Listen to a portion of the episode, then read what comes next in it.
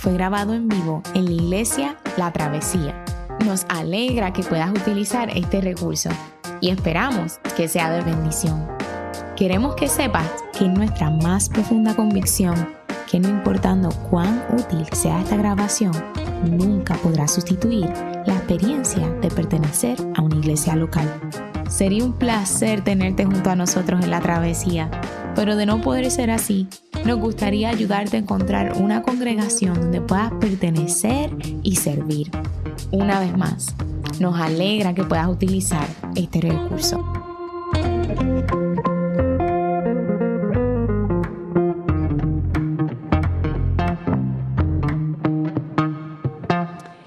El pasaje de esta mañana se encuentra en el Evangelio según San Lucas, capítulo 1, versículos 57 al 80. Y así dice la palabra del Señor. Cuando se cumplió el tiempo, Elizabeth dio a luz un hijo. Sus vecinos y parientes se enteraron de que el Señor les había mostrado gran misericordia y compartieron su alegría. A los ocho días llevaron a circuncidar al niño. Como querían ponerle el nombre de su padre, Zacarías, su madre se opuso. No, dijo ella, tiene que llamarse Juan. Pero si nadie en tu familia tiene ese nombre, le dijeron.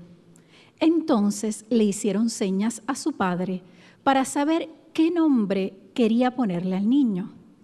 Él pidió una tablilla en la que escribió, su nombre es Juan. Y todos quedaron asombrados. Al instante se le desató la lengua, recuperó el habla y comenzó a alabar a Dios. Todos los vecinos se llenaron de temor y por toda la región montañosa de Judea se comentaba lo sucedido. Quienes lo oían se preguntaban, ¿qué llegará a ser este niño? porque la mano del Señor lo protegía. Entonces su padre Zacarías, lleno del Espíritu Santo, profetizó, bendito sea el Señor, Dios de Israel, porque ha venido a redimir su pueblo. Nos envió un poderoso Salvador en la casa de David su siervo, como lo prometió en el pasado por medio de sus santos profetas para librarnos de nuestros enemigos y del poder de todos los que nos aborrecen, para mostrar misericordia a nuestros padres al acordarse de su santo pacto. Así lo juró a Abraham nuestro Padre. Nos concedió que fuéramos libres del temor al rescatarnos del poder de nuestros enemigos, para que sirviéramos con santidad y justicia viviendo en su presencia todos nuestros días. Y tú, hijito mío, serás llamado profeta del Altísimo, porque irás delante del Señor para prepararle el camino. Darás a conocer a su pueblo la salvación mediante el perdón de sus pecados. Gracias a la entrañable misericordia de nuestro Dios. Así nos visitará desde el cielo el sol naciente para dar luz a los que viven en tinieblas, en la más terrible oscuridad, para quitar nuestros pasos, para guiar nuestros pasos por la senda de la paz. El niño crecía y se fortalecía en espíritu y vivió en el desierto hasta el día en que se presentó públicamente al pueblo de Israel. Esta es la palabra del Señor. Eh, estamos en el primer capítulo de Lucas estudiando juntos la historia del nacimiento de Jesús. Y algo interesante sobre la narración que hace Lucas es que nos presenta por una parte la historia de la anunciación del nacimiento de Juan el Bautista, un hombre que se llama Zacarías, un anciano que se llama Zacarías, y luego nos muestra la historia de la anunciación del nacimiento de Jesús a María, y luego volvemos otra vez a la historia del nacimiento de Juan el Bautista, para luego entonces hablarnos del nacimiento de Jesús. Así que la intención de Lucas es mostrarnos ciertos paralelismos. Esto está pasando aquí, esto está pasando acá. Ambos son cosas milagrosas que están pasando. Y cuando llegamos al versículo 57 de este primer capítulo del libro de Lucas, este hijo de Elizabeth y Zacarías, que se llama Juan el Bautista, que le van a poner Juan el Bautista, tiene ocho días de nacido y es traído a esta ceremonia donde se le pone el, nombre. Y aquí es bueno entender algo sobre cómo los judíos de este tiempo veían este tipo de, ceremonias. Eh, los judíos no hacían ceremonias para nombrar a cada niño, pero esto tampoco era algo completamente raro. En, el caso de niños varones se celebraba una ceremonia de circuncisión con familiares y amigos y en muchos casos se acostumbraba eh, que los niños fueran nombrados en ese momento. Esto era una especie de servicio religioso que era oficiado por un sacerdote del templo. Y al nombrar al niño, junto con el acto de circuncidarle, se estaba diciendo que el niño era parte de la comunidad del pacto, que las promesas del pacto eran de, Dios con su pueblo eran para él también. Algo parecido a lo que hacemos cuando bautizamos un niño en, en la iglesia hoy. Porque el bautismo viene a ser un sustituto de la circuncisión para la iglesia primitiva. Y recordando la prédica sobre el anuncio del nacimiento de este niño, que hizo Coto hace tres semanas ya, eh, lo sorprendente de esta historia es que los padres de este niño, Elizabeth y Zacarías, son dos ancianos que por su edad no deberían poder concebir un niño, pero Elizabeth ciertamente queda embarazada. Y su esposo, Zacarías, no cree inicialmente las palabras del ángel cuando le dice que ella va a quedar embarazada. Así que el ángel lo deja mudo hasta que nazca el niño. Y cuando llegamos al versículo 57 de este primer capítulo del libro de Lucas, este hijo de Elizabeth y Zacarías tiene ocho días de nacido y es traído a esta ceremonia de circuncisión. Y en estas ceremonias era común decir algo como fulano de tal, hijo de fulano de tal y fulana de tal, pero nadie ha hablado sobre el nombre que va a tener este fulano de tal. Y la norma era de que si los padres no eran muy creativos, pues se le pusiera el nombre del padre o del abuelo del niño. Y el padre del niño, Zacarías, era un hombre honorable, tuvo el privilegio apenas nueve meses antes de servir la ofrenda del pueblo en el templo esto era un privilegio que pocos sacerdotes habían tenido alguna vez. Así que, ¿por qué no nombrar a este niño Zacarías Junior o Zacarías Antonio o Zacarías Manuel, algo así? Pero dice en el versículo 59 que todo el mundo le comenzó a llamar entonces Zacarías. Y dice en los versículos 60 al 63, pero la madre respondió y dijo, no, sino que se llamará Juan y le dijeron, no hay nadie en tu familia que tenga ese nombre. Entonces preguntaban por señas al padre cómo lo quería llamar. Y él pidió una tablilla, curiosamente uno piensa en esto ya y piensa que pidió una tablet, algo así, pero pidió una, tablilla, una, pizarra, esa cosa antigua. Eh, y escribió lo siguiente, su nombre es Juan, y todos se maravillaban.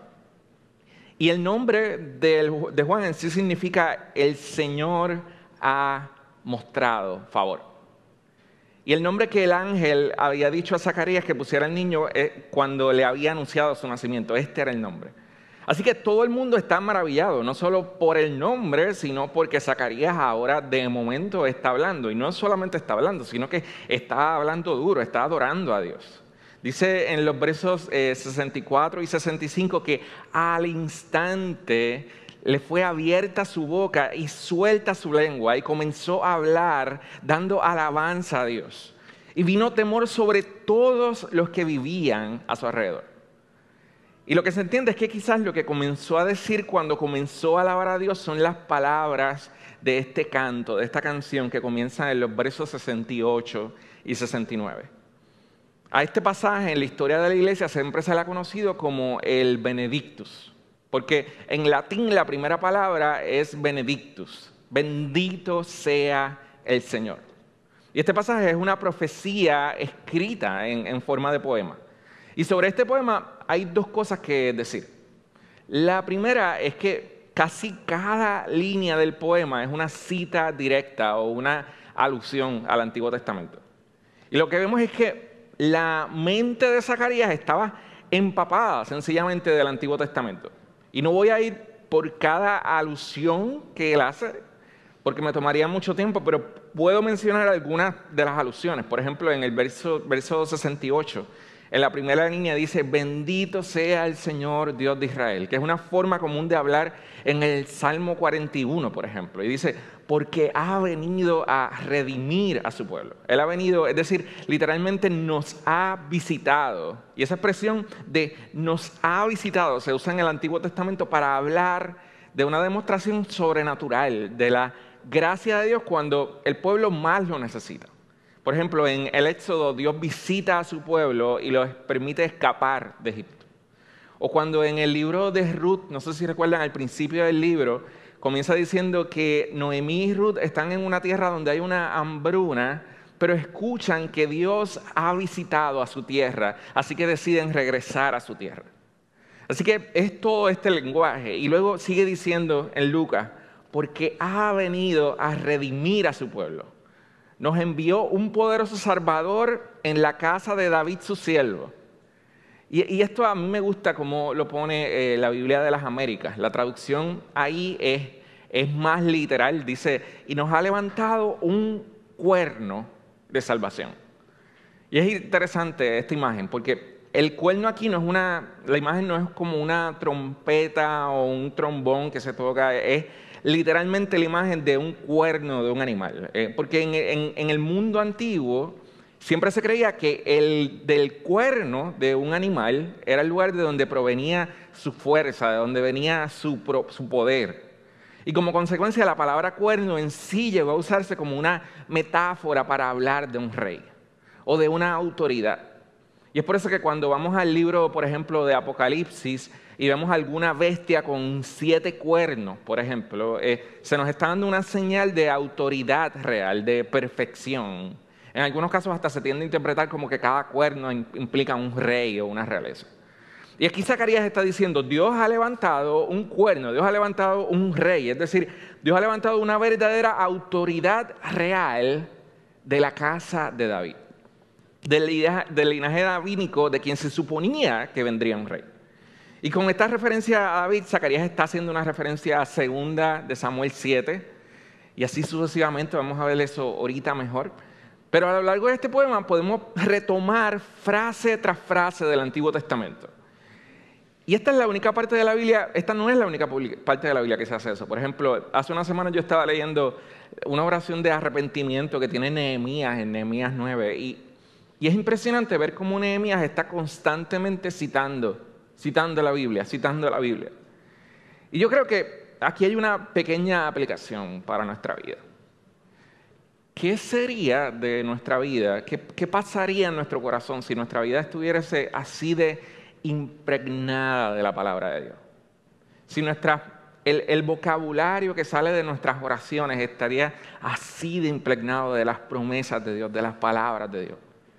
Y aquí Zacarías está impregnado del lenguaje bíblico de anticipación del Antiguo Testamento. Así que ese es el primer punto, que la línea del poema es una cita directa, una alusión completa a todo lo que Dios ha prometido. Y el segundo que yo quiero que decirles como la idea central del poema se nos da en el verso de apertura, en el verso 68. Dice, bendito sea el Señor, Dios de Israel, porque ha venido a visitar a su pueblo, ha venido a redimir a su pueblo. Y la pregunta obvia es preguntarnos si esta redención, esta visitación de Dios, viene con este niño. Estamos hablando aquí de Juan. ¿Será Juan el Bautista quien va a traer esta salvación? Pero luego cuando leemos todo el, poema, la profecía, descubrimos que no. Es decir, toda la canción trata sobre una salvación que está llegando y de la cual Juan el Bautista es solo un precursor, es el quien lo va a anunciar también. Así que este es el anuncio de la persona que va a dar el anuncio del anuncio.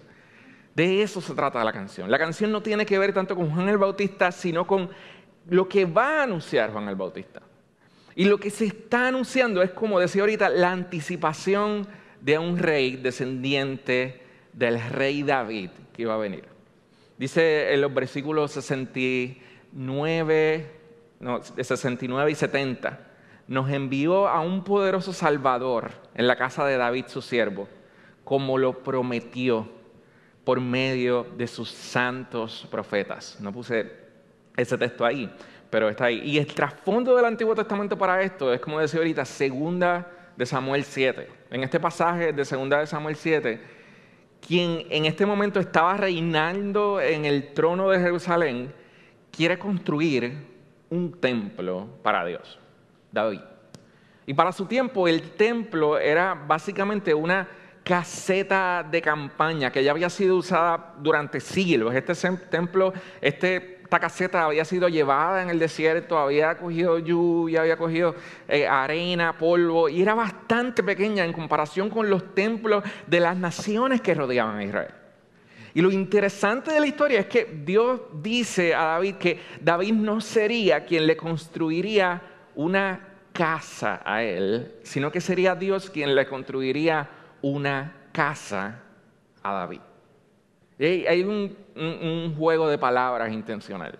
Porque cuando David dice que le quiere construir una casa a Dios, se está refiriendo a un templo y cuando, pero cuando Dios le dice a David que él le quiere construir una casa, se está refiriendo a una dinastía real. Y de ahí comienza, eh, se da el comienzo de lo que se conoce como la profecía sobre una dinastía davídica, hasta llegar a un rey que superaría a todos los demás reyes, porque reinaría eternamente. Y esto quedó más claro 250 años después, en la época del profeta Isaías, por ejemplo, en que hay un pasaje famoso en Isaías 9 que leemos también en Navidad que dice, porque un niño nos ha nacido, hijo nos es dado, y el principado sobre su hombro. Tú dices, ok, si es un niño que va a ser un rey, pero luego dice, pero se le llamará su nombre admirable, Dios fuerte, Padre eterno, príncipe de paz. Y el punto es que Isaías no está hablando de un niño más en la línea de David sino de alguien que se va a sentar en el trono de David y que será llamado Dios fuerte y Padre eterno. Inclusive en esta línea hay una profecía bastante sorprendente en Ezequiel 34, esto lo vimos el año pasado, en la que Dios lamenta los reyes corruptos incluso que ha habido en la línea dinástica de David. Y Dios dice básicamente, estos pastores de Israel, estos reyes, no cuidan mis ovejas. Así que yo voy a venir yo mismo y yo voy a ser su pastor yo mismo y yo voy a apacentar mi rebaño. Y ese es el contexto de, Zacarías cuando dice en el versículo 68, bendito sea el Señor Dios de Israel porque ha venido a visitar a su pueblo. Él mismo ha venido. ¿Y cómo ha venido a redimirnos? ¿Cómo ha venido a visitar? pues nos ha levantado un cuerno de salvación, viniendo a reinar y destruyendo nuestros enemigos. Y en el contexto del pueblo judío del Antiguo Testamento, estos enemigos eran el pueblo babilonio, eran los asirios, eran los cananeos que constantemente atacaban sus tierras, violaban su gente, destruían sus cosechas. Pero con el tiempo, este concepto de de los enemigos se vuelve mucho más amplio, porque al final del día los enemigos del pueblo de Dios no son meras figuras políticas, es también todo lo que destruye el alma del pueblo de Dios.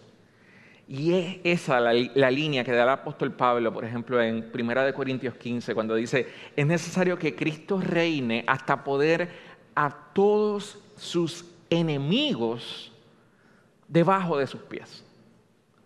Y luego eh, Pablo dice, el último enemigo que será destruido es la muerte.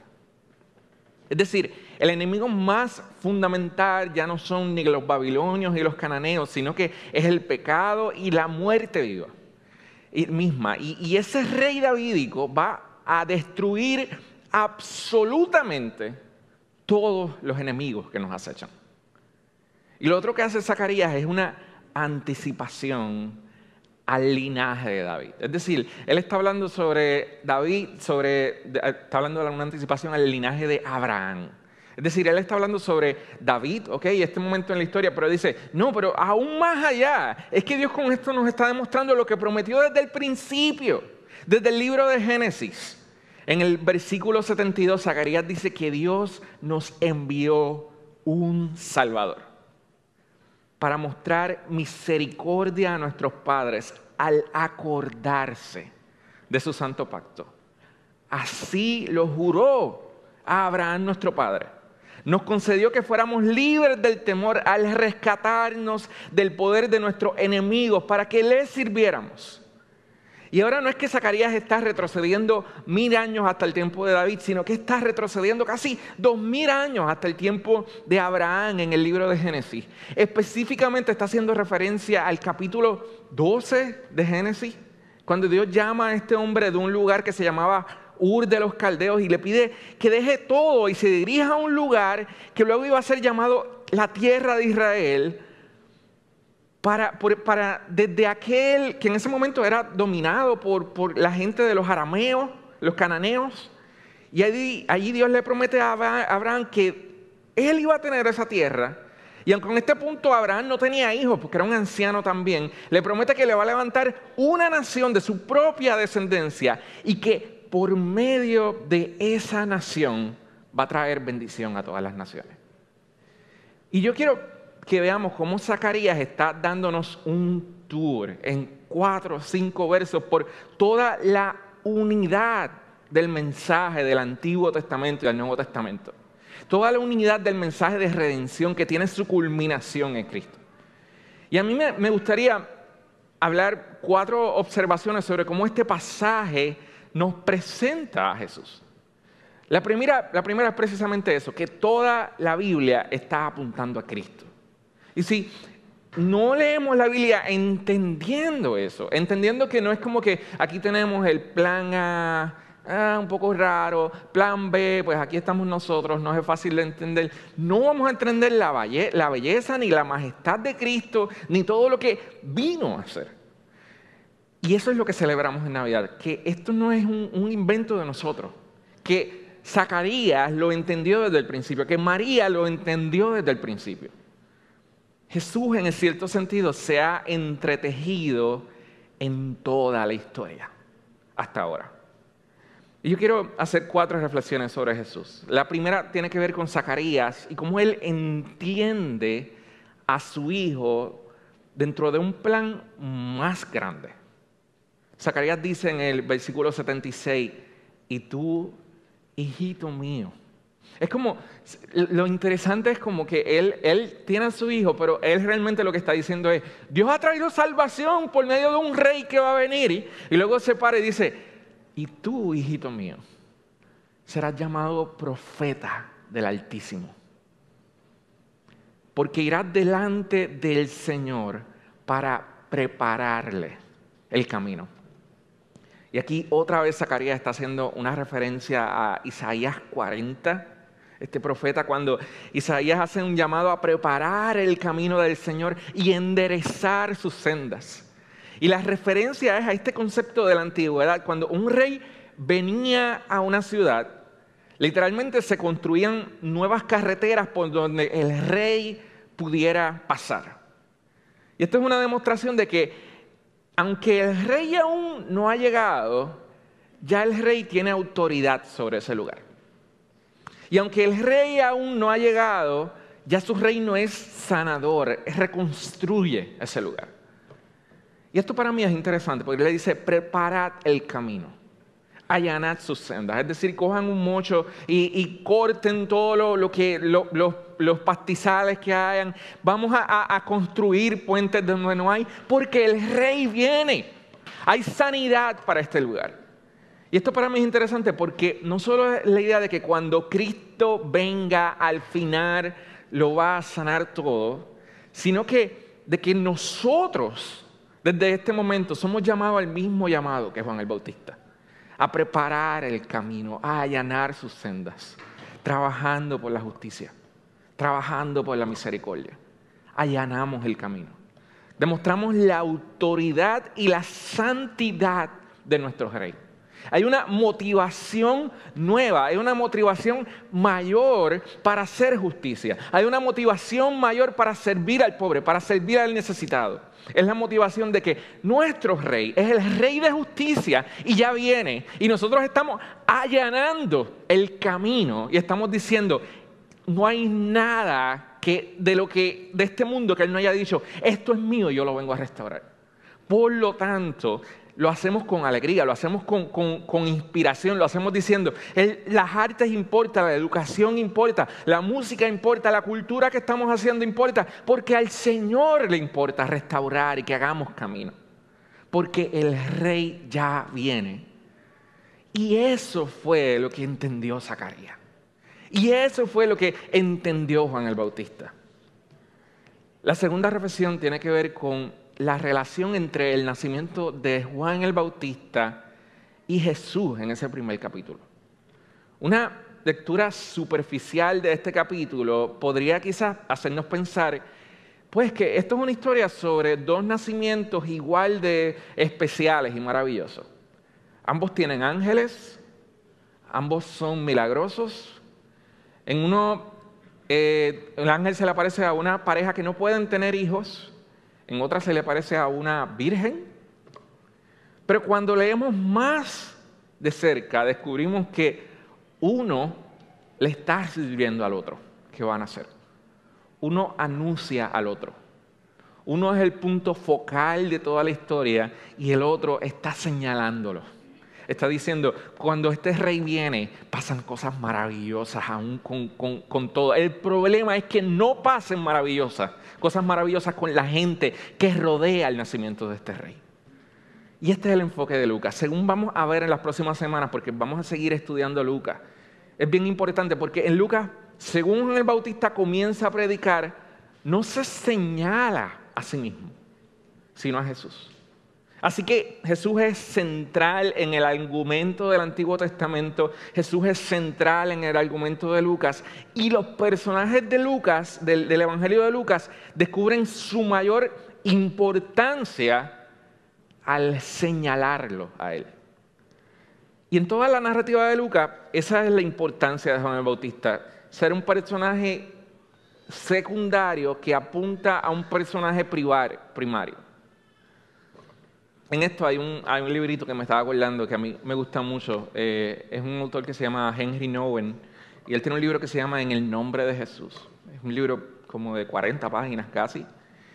Y luego está hablando sobre el problema muchas veces con el liderazgo cristiano y cómo muchas veces el reto es ser gente, siempre hablamos de cuán relevante es esto que estamos haciendo en nuestra iglesia cuán, cuán pertinente es.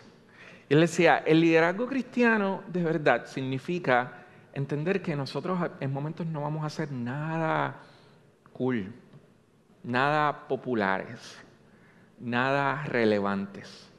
Sencillamente estamos apuntando a Cristo.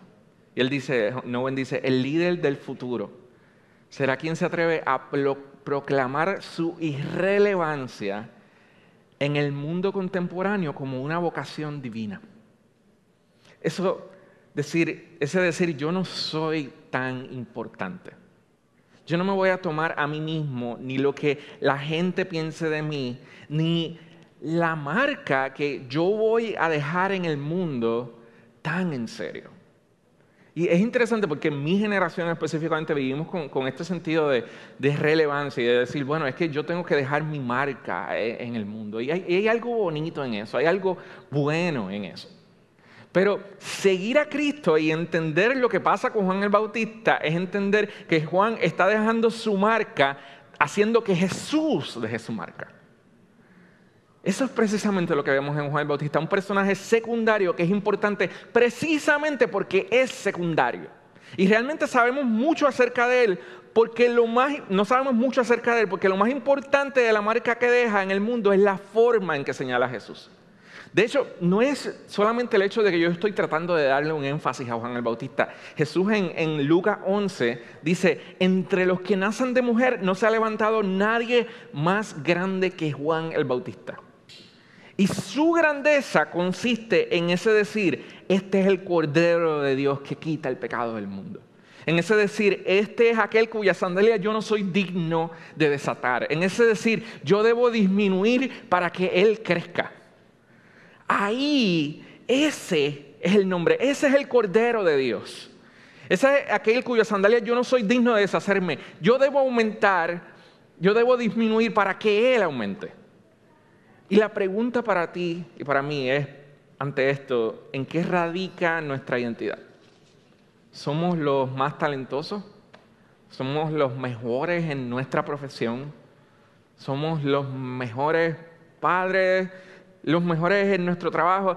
Estas pueden ser cosas buenas, pero no puede ser en lo que consista mi máxima valor, mi máximo sentido de que aquí es que está mi identidad nuestro privilegio supremo es señalar a Cristo. Es ahí donde encontramos nuestro mayor valor.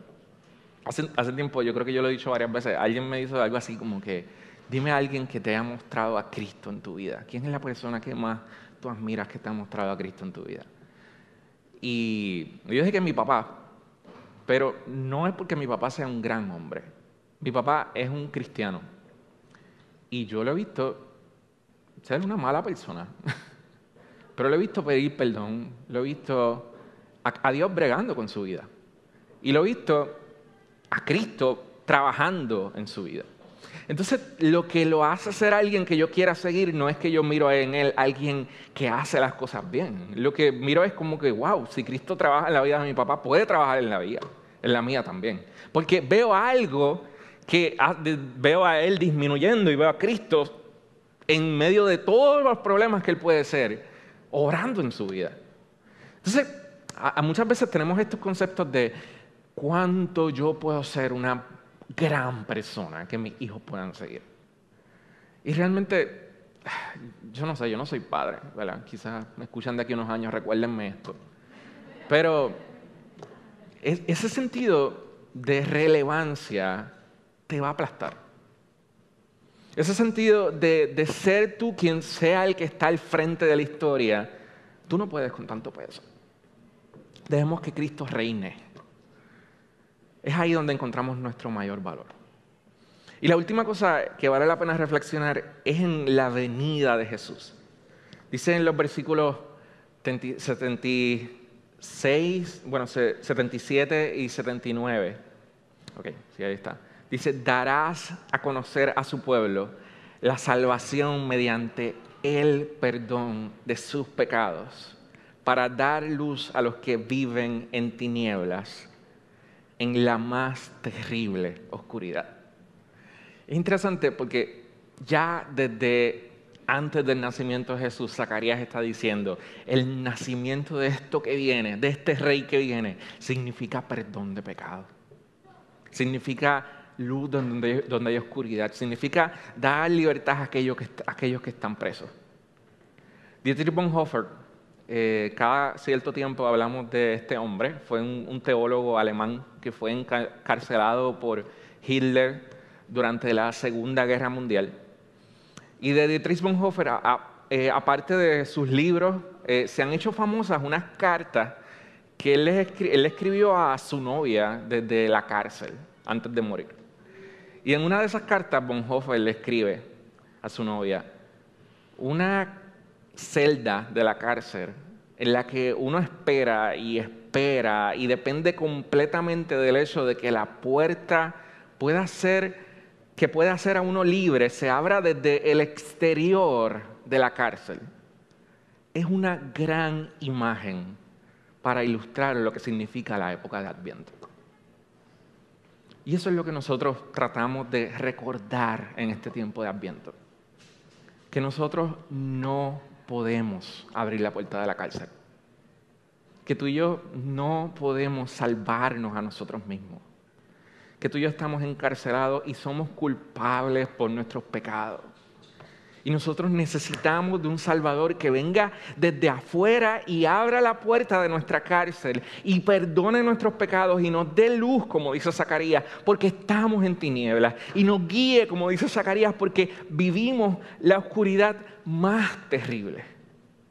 Y en Cristo tú y yo tenemos ese Salvador.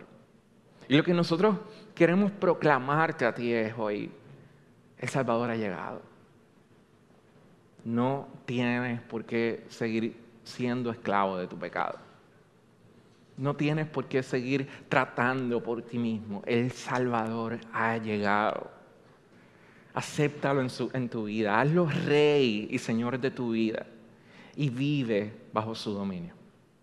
Amén. Oremos.